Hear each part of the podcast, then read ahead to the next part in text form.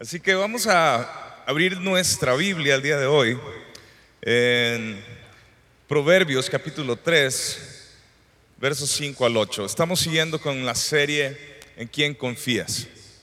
Y voy a leer de la versión de la traducción del lenguaje actual y de ahí vamos a irnos a la historia de este domingo.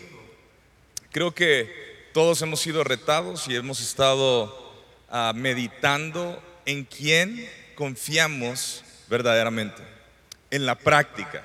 Yo sé que en teoría todos podemos decir, yo confío en Dios, pero en nuestra práctica, cuando tenemos que tomar decisiones, ahí realmente somos probados. ¿En, en quién estoy confiando? ¿Estoy confiando en mi billetera? ¿Estoy confiando en mi pareja? ¿Estoy confiando en mis estudios? ¿Estoy confiando en mi título? ¿En qué estoy confiando? Y la escritura dice así, pon toda tu confianza en Dios y no en lo mucho que sabes. Verso 6.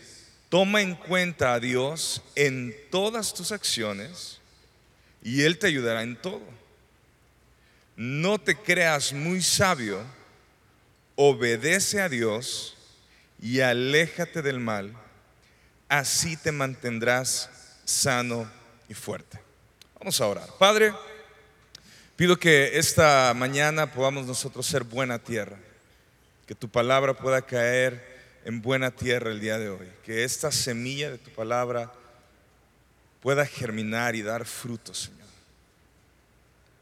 para darte honra, para hacerte feliz, para que tú seas agradado, Señor, en cada uno de nosotros y que en nuestra ciudad nosotros podamos bendecir a otros, podamos ayudar a otros.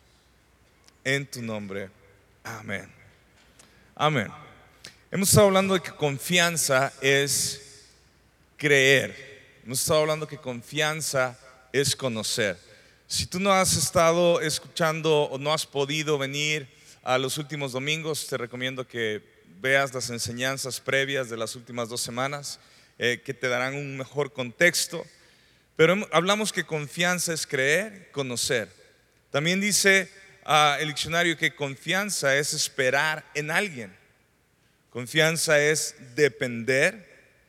En la palabra original es agarrarte de alguien o de algo. Y también incluye descansar en. Y la historia que vamos a leer está en Lucas capítulo 5, verso 1 al 8. Es una historia muy conocida.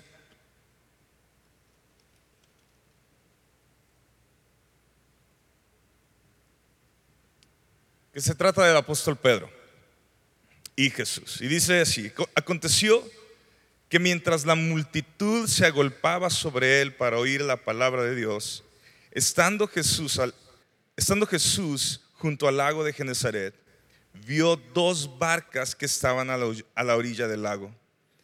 Pero los pescadores habían bajado de ellas y lavaban las redes.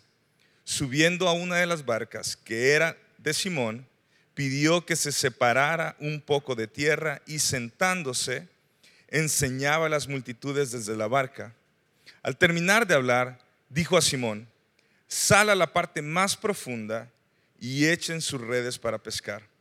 Simón le contestó, maestro, hemos estado trabajando toda la noche y no hemos pescado nada, pero ¿por qué tú lo pides? Porque tú lo pides, echaré las redes.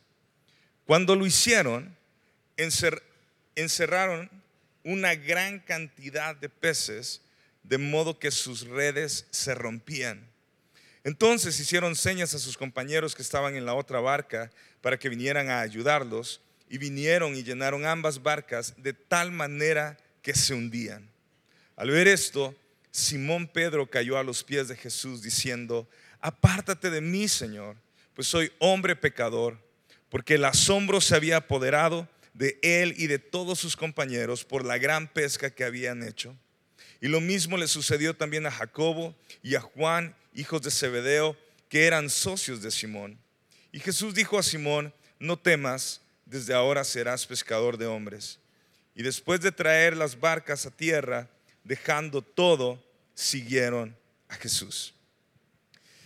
Esta es una historia muy conocida, pero quiero que veamos lo que acabamos de leer en Proverbios capítulo 3. Proverbios dice, eh, dice, pon toda tu confianza en Dios y no en lo mucho que sabes. Y está Pedro escuchando a Jesús y le está diciendo que vaya hacia lo profundo y que eche sus redes. Ahora, la actitud de Pedro, lo que, lo que podemos percibir, es una típica reacción de alguien que es un experto y que siente que un amateur le está diciendo qué hacer. A alguien que no sabe de lo que está hablando, te ha dicho a ti que eres experto en lo que haces, cómo hacer las cosas. A alguien le ha tocado eso. Tienes un, tú eres maestro y el estudiante te está diciendo cómo deberías de dar clases. A alguien en tu trabajo que, que tú tienes años haciendo esto y te dice, oye, deberías de hacerlo de esta forma, deberías de intentar. Y es su primera semana de trabajo, no sabe de lo que está hablando. ¿Y cuál es la actitud de cada persona que sabe lo que está haciendo y que viene alguien y te dice, deberías de hacerlo? Así como...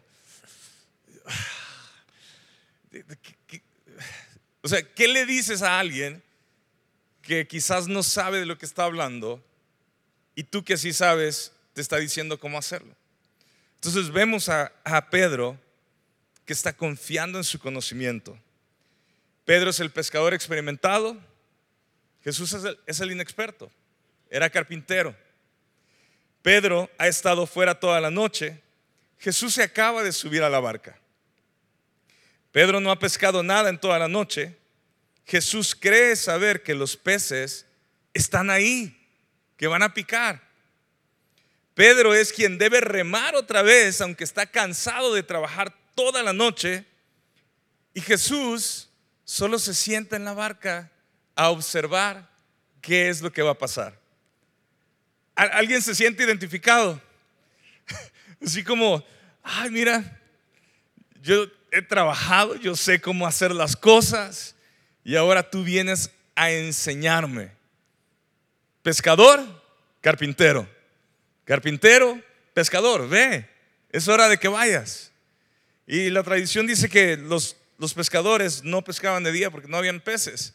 Todo era en la noche porque era cuando salían. Y entonces e, es un conflicto muy fuerte para Pedro, pero dice la escritura que la forma en que Pedro contesta es, maestro, hemos estado trabajando toda la noche toda la noche y no hemos pescado nada. Pero, conmigo, pero, porque tú lo pides, echaré las redes. Y yo quiero que veamos tres puntos ah, acerca de lo que nos puede llevar a crecer en nuestra confianza en Dios. Porque cuando hablamos de confianza, la palabra es decir, confiemos en el Señor en todo. No, nos, no confiemos en nuestro propio conocimiento. Nosotros, en nuestra, en nuestra forma de pensar, confiar y confianza tiene que ver con tiempo. Tienes que ganarte la confianza de alguien. O sea, para yo hallarte digno a ti, necesito darme cuenta que sí lo vales, o sea, de que sí puedo creer en ti, de que sí puedo poner mi confianza en ti, de que sí sabes manejar para darte mi vehículo, para que no, sé que no lo vas a chocar, que si te voy a dar las llaves de mi casa porque voy a salir de la ciudad, te voy a encargar, no me vas a robar, no vas a hacer mal uso de mi propiedad. Todo esto tiene que ver con tiempo y una relación y entonces ahora yo confío. Pero aquí Simón Pedro sí sabe quién es Jesús, pero no ha convivido tanto tiempo con él. Y, para nosotros aprender a confiar en Dios, a veces decimos, ¿cómo puedo confiar en Dios si no conozco quién es Dios? No sé quién es Dios, no, abro mi Biblia, no, no entiendo qué quiere Él conmigo, cómo lo quiere hacer. Y los que hemos creído en Jesús y los que tenemos tiempo siguiendo a Jesús, aún así nos cuesta confiar en Dios. Porque cuando nos habla, a veces nos pide cosas como esto. O sea, híjole, Señor, o sea, me estás pidiendo que dé este paso de fe, que te crea, pero necesito tener un plan B por si, por si tú no llegas, pues aquí está esto que me va a ayudar. Es el primer punto que yo puedo ver de, de este pasaje. Es que en el verso 6 dice, cuando lo hicieron. Con eso comienza el versículo. Cuando lo hicieron, encerraron una gran cantidad de peces, de modo que sus redes se rompían. ¿Cuántos peces deben ser para romper unas redes? Muchos, mucho peso. Obedecer a Jesús produce buenos resultados. Ese es el primer punto. Obedecer a Jesús produce buenos resultados. Sea que tú sigas a Cristo el día de hoy o no, si tú obedeces a Dios de la forma o la motivación incorrecta, habrá buenos resultados. Pedro no estaba seguro si estaba confiando en Jesús en ese momento. Le dice, porque tú lo pides. Y el título de Jesús era que era un rabí, que era un maestro. Entonces, él dice, bueno, pues es el maestro. Órale pues, porque tú lo dices. Voy a hacer una excepción. Da la impresión de que si fuera otro, lo mandaría a volar. Pero obediencia a Jesús produce buenos resultados. Ahora, si te das cuenta, Pedro no necesitó entender todo lo que Jesús quería hacer para obedecerlo. Pero en el momento en que Pedro obedeció y venció su conocimiento y su experiencia, entonces él pudo ver un buen resultado. O sea, esta pesca produjo dinero, esta pesca produjo provisión, esta, esta pesca produjo alimento para todas las familias que estaban ahí. Ahora, ese no era el propósito principal quizás de Jesús, pero la obediencia de Pedro, esta obediencia y confianza en que lo que Jesús estaba diciendo no tenía sentido para él, pero era lo que tenía que hacer, produjo buenos resultados. Ahora, ¿cuál es el problema para nosotros? que nosotros batallamos en cuanto más conocemos y cuanto más experiencia tenemos, más tenemos que confiar en Dios. Cuando yo sé muchas cosas de este libro y cuando escucho o me dice alguien y me saca la Biblia, yo digo, eso ya lo sé, eso ya lo sé. Eso ya lo sé. Cuando Dios nos habla a través de ese libro, sí Señor, yo estoy de acuerdo con eso. Pero hay una gran diferencia de conocer y de saber a confiar en Dios y hacerlo.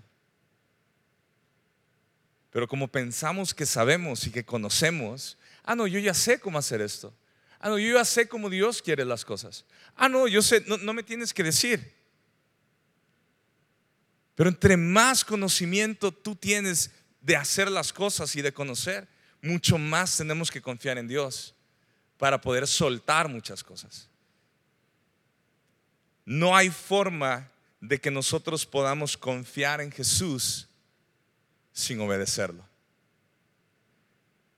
Entonces con el, en el reino es al revés, porque yo quiero crear una relación con alguien para poder darle mi confianza. Con Jesús comienzo obedeciéndolo. Yo creo que lo que Él dice es bueno. Y entonces, la semana pasada vimos eh, la vida de Abraham, que Dios llamó a Abraham y y a Abraham le fue contado por justicia. Abraham obedeció a Dios. Abraham no tenía una relación con Dios. Abraham no había caminado con Dios. Abraham era un hombre pagano. Pero Dios le habló y Abraham obedeció. Le creyó y dice, le fue contado por justicia. ¿Qué sucede cuando comienza Abraham a obedecer a Dios? Ah, comienzan a caminar juntos. Comienzan a caminar juntos. Comienzan a caminar. ¿Qué sucede con Pedro? Segundo punto, Obedecer a Jesús produce salvación. obedecer a Jesús produce salvación. Dice, al ver el resultado, o sea, Pedro se da cuenta del pequeño acto de obediencia, casi forzado. Dice que Pedro cae a los pies de Jesús. Verso 8. Al ver esto, Simón Pedro cayó a los pies de Jesús diciendo, apártate de mí, Señor, pues soy hombre pecador. En el momento en que Pedro obedece a Jesús, se da cuenta, soy un incrédulo, estaba todo apático, estaba desconfiando. O sea, Pedro se da cuenta, híjole, no soy digno, no, esto no, no, no lo merezco. Señor, aléjate de mí. En el momento en que cada uno de ustedes dice, yo no sé cómo me va a ir en la vida. Y muchos de nosotros, el día que decidimos rendir nuestra vida a Cristo, yo no sé cómo me va a ir, yo no sé cuánto voy a permanecer, yo no sé si voy a seguir un mes, tres meses, seis meses, un año, toda la vida siguiendo a Jesús. Pero he decidido obedecer a Jesús. He decidido obedecer sus palabras. He decidido seguirlo. Produce salvación. Y no solo la salvación de nuestra alma, la salvación en todos los aspectos de nuestra vida. La salvación de cómo manejo mi familia, de cómo manejo mi dinero, de cómo manejo mi negocio, de cómo manejo ah, mis estudios. Hay salvación para todo, me salva de todo. Obedecer a Jesús hace que yo pueda ver y que pueda ver que lo necesito a Él y que ahora en Cristo tengo salvación.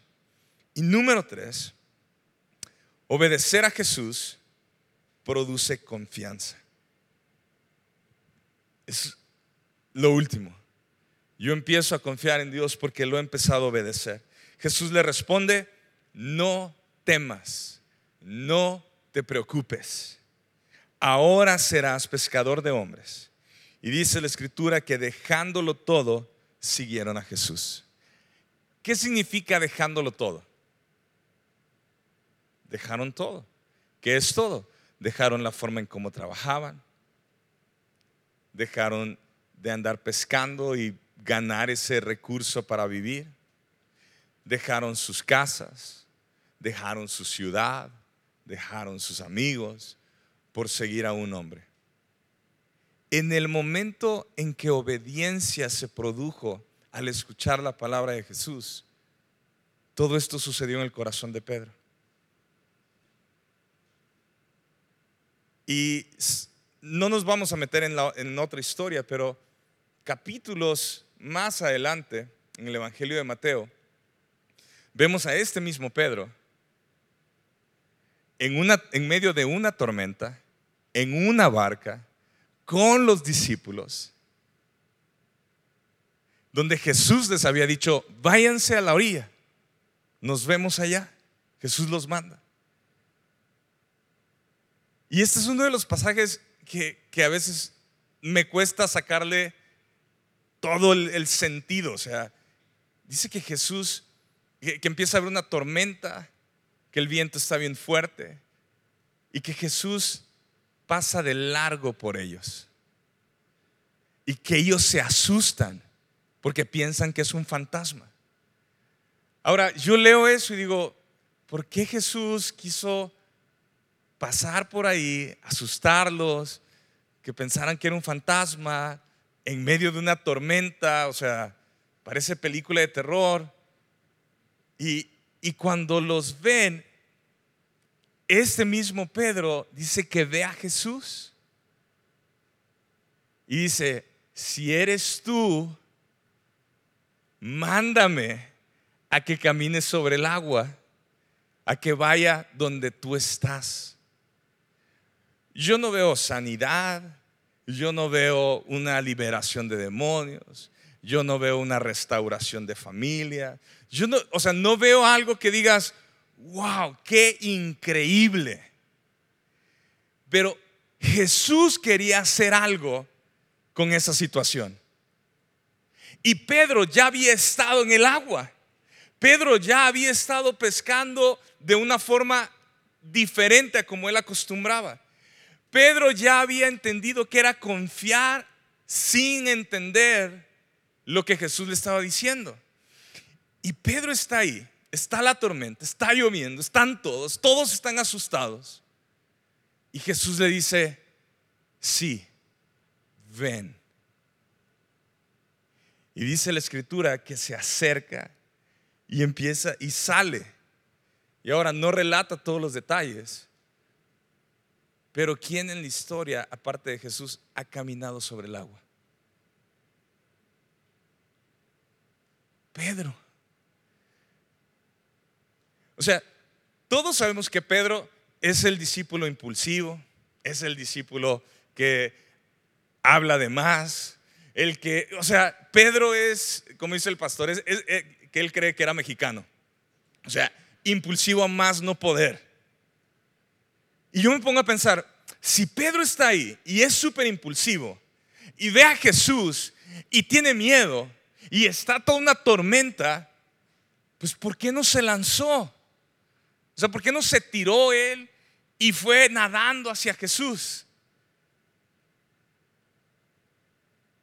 Y, porque de todos los doce discípulos, él sale con esta ocurrencia de decir, llámame, mándame, ordéname que vaya a ti. O sea, si era mexicano, creo yo, porque no, no dio pisada sin guarache.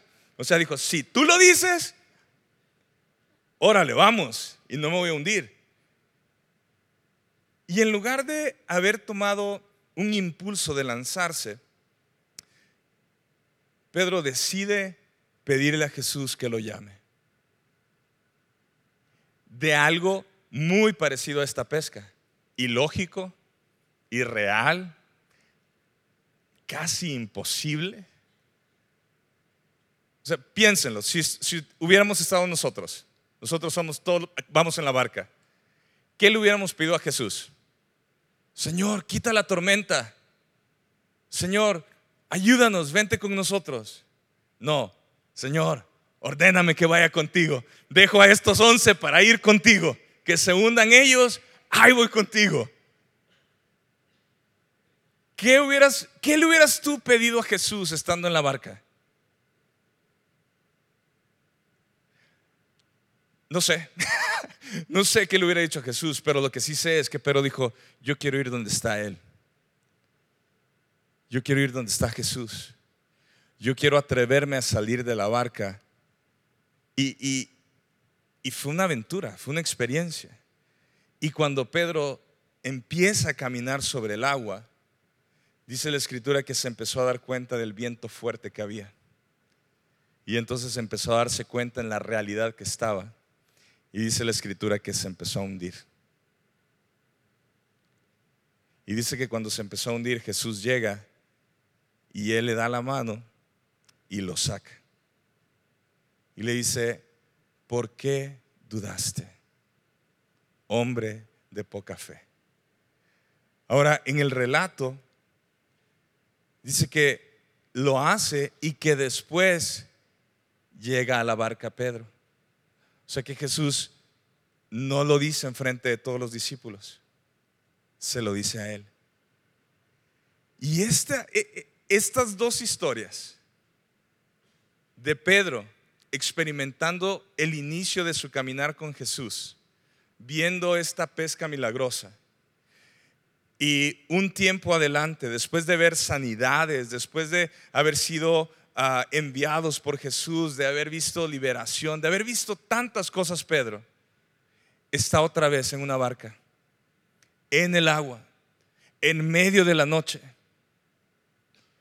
y yo me imagino que Pedro se acordaba de aquella pesca milagrosa, de ese encuentro que él tuvo con él, de esa plática que tuvo. Dijo, yo le puedo pedir que me ordene ir donde él está y caminar con agua. Y esto se trataba de una confianza y de una obediencia a él. El punto de que Pedro le haya pedido a Jesús, dime, y Pedro obedeció, sabía que en obediencia todo podía suceder. Y sabía que esta obediencia crea confianza. Las dos historias pudiéramos sacarle mucho, mucho, mucho, mucho. Pero la pregunta es, si nosotros estamos como Pedro en el primer escenario, tengo mis redes, esto es lo que me da seguridad. Esto es donde no quiero, no lo quiero dejar. Dios me está hablando, Dios me está llamando. Pero no quiero hacer lo que Dios me está hablando porque me da temor, me da miedo a dejar lo que me da seguridad. Recuerda esto, pequeños actos de obediencia producen grandes milagros. Pequeños actos de obediencia hace que cosas que no existen existan. Pequeños actos de obediencia a Jesús crean lo que no existe que exista. Porque Jesús es el que lo está llamando. Jesús es el que está diciendo, ve y hazlo. No es por ser positivos, no es porque, ah, si hago esto, eh, entonces va a suceder aquello. No, si Jesús lo dijo, si yo soy obediente a Jesús y si Él lo está hablando y si Él me lo está diciendo, entonces cosas van a suceder donde no existen, donde no hay. Pero parto de pequeños puntos de confianza, pequeños actos de confianza. Si tú tienes tiempo caminando con Jesús, si tú eres una persona que has tenido e, esta oportunidad de conocer cómo es, de conocer su carácter, y estás como los discípulos en la barca. Ah, yo, yo he participado en muchos eventos con Jesús. Yo he sido parte de ver sanidades, yo he sido parte de ver muchas almas venir a Cristo, yo he sido parte de ver eh, vidas transformadas, eh, ciudades cambiando. Pero al parecer los discípulos, Jesús quiso exponer a los discípulos en un punto de una tormenta y de una situación para decirles, confían en mí, siguen confiando en mí. ¿Quieren ustedes exponerse a lo que yo estoy buscando? Y si tú y yo estamos en la barca, como estos doce discípulos, ¿vamos a seguir nosotros en la comodidad de la barca? ¿O estamos listos para salir de la barca, no por caminar en el agua, por estar donde Jesús está? Y donde Jesús estaba, todo se estaba moviendo. De hecho, la escritura dice que la tormenta se calmó hasta que Pedro llegó otra vez al barco o a la barca. Jesús pudo haber calmado la tormenta en el momento que iba pasando. No lo hizo. Y en el momento en que Pedro se dio cuenta de su situación actual, se empezó a hundir. Y nuestra pregunta esta mañana es, ¿Estamos listos para salir de la barca sin ver nuestra situación actual? ¿Estamos listos para obedecer a Dios si Él nos está pidiendo que vayamos mar adentro y echemos las redes, aun cuando nosotros sepamos, esto suena ilógico? Esto suena, no lo entiendo, no entiendo, no entiendo, no entiendo. La pregunta es, ¿vamos a obedecerlo aun y cuando no lo entendamos? Porque en el momento en que empecemos a obedecer su voz, nuestra confianza va a empezar a crecer. Quiero cerrar con estos pasajes. Salmo 27 dice, algunos confían en carros y otros en caballos, pero nosotros en el nombre del Señor nuestro Dios confiaremos. El Salmo 56, 3, 4 dice, en el día que temo, yo en ti confío en Dios cuya palabra alabo, en Dios he confiado, no temeré. ¿Qué puede hacerme el hombre? El Salmo 34, 17, 22 dice, clamen los justos y el Señor los oye y los libra de todas sus angustias. Cercano está el Señor a los quebrantados de corazón y salva a los abatidos de espíritu. Muchas son las aflicciones del justo, pero de todas ellas lo libra el Señor. Él guarda todos sus huesos, ni uno de ellos es quebrantado. La maldad dará muerte al impío, y los que aborrecen al justo serán condenados. El Señor redime el alma de sus siervos, y no será condenado ninguno de los que en Él se refugian. En este es nuestro Dios en que podemos confiar. El Señor nos está hablando, nos ha estado hablando todas estas semanas. Nos ha estado exponiendo, de hecho esta semana escuchamos un testimonio en la reunión de hombres de, cómo llega una pareja, llegan con un diagnóstico, el médico les dice esto no se ve bien, esto eh, huele a cáncer, vayan a hacerse estos estudios, eh, van esta pareja y, llegan los estudios, pero en, el proceso de esto, esta pareja dice, yo no quiero escuchar lo que el médico me dijo, yo no quiero escuchar mi, mi propio razonamiento, quiero escuchar qué Dios dice. No quiero confiar en lo que me están diciendo, quiero confiar en lo que Dios dice. Y dice que cuando llegan los resultados en, la noche del día siguiente o los dos días, mi doctor, no, no es cáncer, no hay nada. Cada uno de nosotros estamos, cada día, somos, eh, enfrentamos o somos confrontados en qué estamos confiando, cómo vamos a enfrentar las situaciones de nuestra vida. Hace unas semanas un hombre se acercó conmigo, perdió su trabajo, ya no había trabajo. Se acerca conmigo y me dice, Herbert, eh, quiero saber cuál es la voluntad de Dios para mí. Quiero saber cómo, cómo busco un trabajo, cómo, qué, Dios quiere conmigo. Y empezamos a ver qué dice la escritura y empezamos a orar y le digo, ora por este tipo de trabajo, ora de esta forma para buscar este, este trabajo. Y este hombre empezó a meterse en la escritura y empezó a encontrar a Dios en la escritura. Y me dijo, ahora puedo ver. En la, semana dice, oye, pues resulta que este, ya iba a resolver todos mis trámites y pues siempre no. Quieren que me quede. ¿Cómo, cómo enfrentamos, cómo estamos enfrentando nuestras situaciones? ¿Cómo estamos enfrentando nuestros desafíos en la vida? Y yo sé que suena fácil decirlo. Hace varios años, esto es algo que yo creo que casi nadie lo sabe, pero hace, hace varios años, en una temporada donde estábamos uh, ministrando mucho con el Espíritu de verdad afuera, empecé a tener bastantes problemas de salud.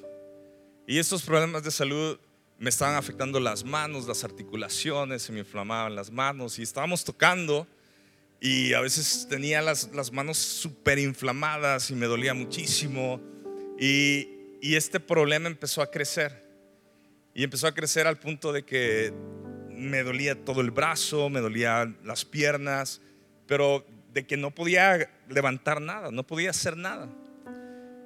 Y varios de ustedes saben que hace, en, mi adolescencia, yo tuve cáncer, Dios me sanó de cáncer, pero yo solo empezaba a ver síntomas. Y empezaba a ver síntomas de, híjole, esto, esto suena como algo inmunológico, veo, veo estos detalles, veo estas situaciones. Esto jamás lo hablé con Rebeca, no, o sea, era algo visible porque ya estábamos tocando y, era, y era doloroso, pero habían muchos otros síntomas que, yo estaba teniendo. Y, y quizá una de las cosas más, una de mis batallas más fuertes ha sido confiar en Dios en mi salud. Que después de haber pasado dos años y medio de quimioterapia y, y haber estado desahuciado por el cáncer y, Dios haberme sacado de ahí, eh, ha sido uno de los elementos donde yo he batallado y he tenido que rendir muchas veces mi confianza con respecto a mi salud, aún con mis hijos. Hay cosas, detalles que yo veo y, y a veces me alertaba y a veces ah, es como muchísimos pensamientos. ¿Y qué si le pasa? ¿Y qué si pasa esto con uno de mis hijos? ¿Y qué si es esto? Y, y, la mente empieza a volar y empieza a volar. Yo me acuerdo que uno de los viajes eh, estábamos en no sé dónde y me levanto a medianoche y ya con todos estos síntomas y, y me desmayé en el baño. Así me vine para abajo. Y solo estaba Omar Creo que es el único que sabe esto y ahora todos ustedes, ¿verdad? Y me acuerdo que, que me desmayé y, se preocupó un chorro Mar y me dijo, oye, ¿qué tienes? ¿Y qué onda contigo? Y, y yo así como, no, nada, no sé, estoy cansado, traigo, traigo muchas cosas. Y, y ese desmayo me, me, hizo como, híjole, me alertó muchísimo. Este, y sigo, aún sin decirle a mi familia ni nada, fui a un doctor, fui a buscar, fui, fui a hacerme exámenes y todo. Y, y el doctor me dice, oye, pues no veo, o sea, no veo las cosas, o sea, sí, sí, sí, me estás diciendo los síntomas, pero, pero pues no, no sale nada en tus laboratorios. Y me acuerdo que, que después de ver eso, solo dije, Señor, yo no estoy confiando en ti, en mi salud me está costando muchísimo. O sea, todas las noches es, es una batalla en mi mente. Y, y, me acuerdo que a veces Rebeca hasta, hasta se enojaba conmigo en buen sentido de la palabra porque yo no le decía todo lo que sentía, pero estaba, o sea, mal. Y ella me decía, pues, ¿qué te pasa? Dime. Y yo, no, estoy bien, nada. Y un día en la noche, solo, sin nadie, después de todas estas cosas que habían pasado, dije, Señor, yo digo que confío en ti, yo he visto tu mano, siempre has estado ahí, sigo con vida, mis hijos quizás ni deberían de existir y existen, siempre, siempre has estado ahí, pero siempre me has puesto en situaciones donde en el aspecto de mi salud son tormentas, tormentas y tormentas y tormentas. Y le dije, Señor, perdóname por no confiar en ti. Aún y cuando puedo ver todas mis cicatrices y cuando puedo ver mis fotos de cómo estuve y cómo he estado, y se me olvida que tú eres en el que puedo confiar. Unos confían en carros, otros en caballos, pero yo voy a confiar en ti. Y de vez en cuando estos pensamientos de hace varios años se me vienen. Y ahorita que, cuando, cuando uno pierde su confianza en Dios, lo único que nos queda es enfocarnos en nosotros mismos. Y entonces dejamos de pensar en los demás y estoy paralizado pensando en qué tengo, en cómo le voy a hacer, en qué, voy a, qué, qué tengo que hacer, qué doctor tengo que buscar. Y, y ahora el Internet es una, nos mata a todos los que, o sea, yo creo que los doctores odian el Internet porque dicen, ¿por qué vienen conmigo si ya me vienen diciendo todos los síntomas que traes y todo lo que has buscado en el Internet? Este, y somos pésimos porque llegamos con el doctor ya diciéndole, ya me voy a morir, doctor. Aquí están todos, todos mis síntomas y todos mis rollos, ¿no? Y, Y estos últimos meses he estado batallando con ciertas cosas y dije, Señor, y los pastores empiezan a hablar de todo esto. Digo, Señor, yo no quiero caer en la trampa que caí hace unos años. Y no quiero estar preocupado por mí y que ahora yo como y que si estoy en esta barca y, voy a atravesar esta tormenta, ¿qué va a pasar? ¿Qué voy a hacer? yo genuinamente quiero confiar en ti no entiendo. Estoy como, como Pedro en las, dos, en las dos situaciones. No entiendo muchas cosas, no entiendo por qué a ciertas situaciones, pero te voy a obedecer. Y tú me estás pidiendo esto en esta ciudad, con esta iglesia, con mi familia. Y siento que he estado en la barca por mucho tiempo, bien cómodo. siento que tú también me estás pidiendo que me salga de mi barca y que no se trata de solamente ir y qué experiencia más padre caminar en agua. Quiero ir donde tú estás.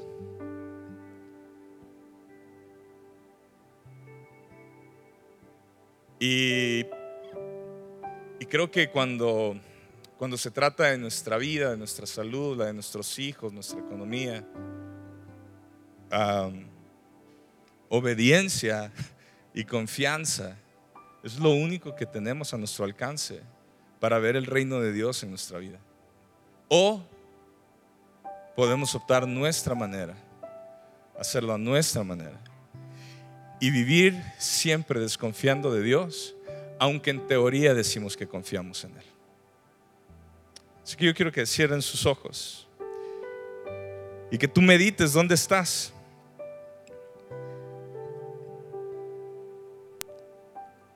Decimos que amamos a Dios y que confiamos en Dios. Y yo, yo quisiera que pudiéramos volvernos a hacer esa pregunta genuinamente. ¿En quién estoy confiando? ¿En quién confío en las cosas que no entiendo? ¿En quién confío en las situaciones que aún sigo sin entender, que me han pasado y que he vivido? Pero, pero ¿en dónde, en dónde está mi confianza? ¿Quiero ir donde está Jesús o quiero quedarme en mi barca? ¿Quiero seguir con las redes bien guardaditas, mi seguridad? ¿O quiero dejar todo y seguir a Jesús, a donde Él me está llamando y donde Él me está llevando? Quizá, quizá tú te identificas o no te identificas pero la verdad no cambia. Jesús está buscando que, que aunque no entendamos la situación que estamos viviendo o que Él nos está llamando a vivir, demos un paso de obediencia y creamos en Él.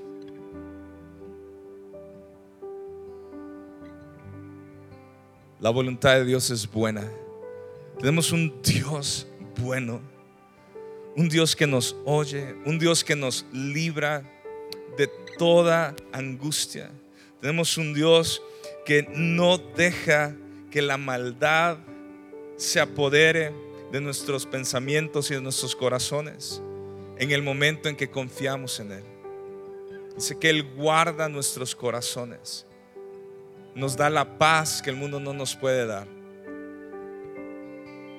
Y si tú estás ahí, yo quiero darte unos segundos para que tú puedas orar y le puedas decir, Señor, me arrepiento de estar confiando en muchas otras cosas menos en ti, Señor. Quizá tú estás como yo, que, que tú has experimentado a Dios en muchas cosas, pero hay ciertas áreas de tu vida donde no has podido soltar y no has podido confiar en Él, o es una guerra, es una batalla diaria. Y es momento para decirle, Señor, quiero confiar al 100% contigo.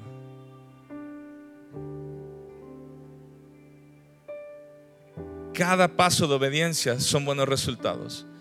Cada paso de obediencia que doy a ti trae salvación a mi vida. Cada paso de obediencia me permite, Señor, seguirte, me permite confiar en ti, me, me permite creer en ti. Si tú estás en esta reunión preguntándote, yo, yo no soy cristiano, yo no sigo a Jesús. Pero dices, me gustaría rendir mi vida a Cristo el día de hoy. Quiero confiar y obedecer a Dios. Quiero que Él sea el Señor de mi vida. Y yo quiero orar por ti esta mañana si tú eres esa persona que está aquí. El Evangelio, las buenas nuevas de salvación, no prometen soluciones momentáneas de la vida. El Evangelio promete la salvación de nuestra alma.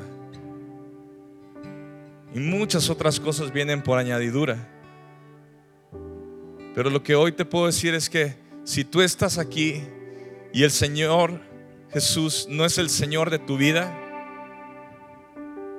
estás separado de Él no hay acceso al Padre. Y solamente a través de Jesús esta mañana tú puedes conocerlo. Si tú dices, yo quiero rendir mi vida a Cristo, yo, quiero conocer a Jesús, yo quiero seguirlo, yo quiero pedirte que levantes tu mano, porque quiero orar por ti. Puedo ver sus manos ahí atrás. Buena decisión.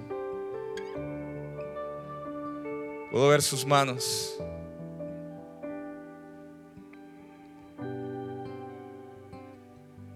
Puedo ver sus manos ahí atrás también. Yo quiero que juntos hagamos esta oración. Señor Jesús, te necesito.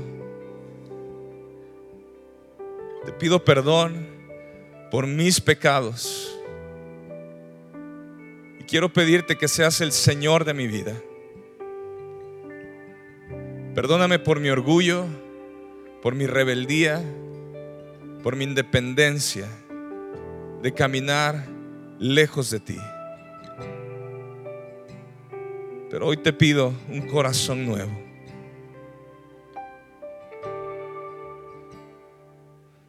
Y hoy puedo creer que tú moriste en la cruz para salvarme y limpiarme de todos mis pecados.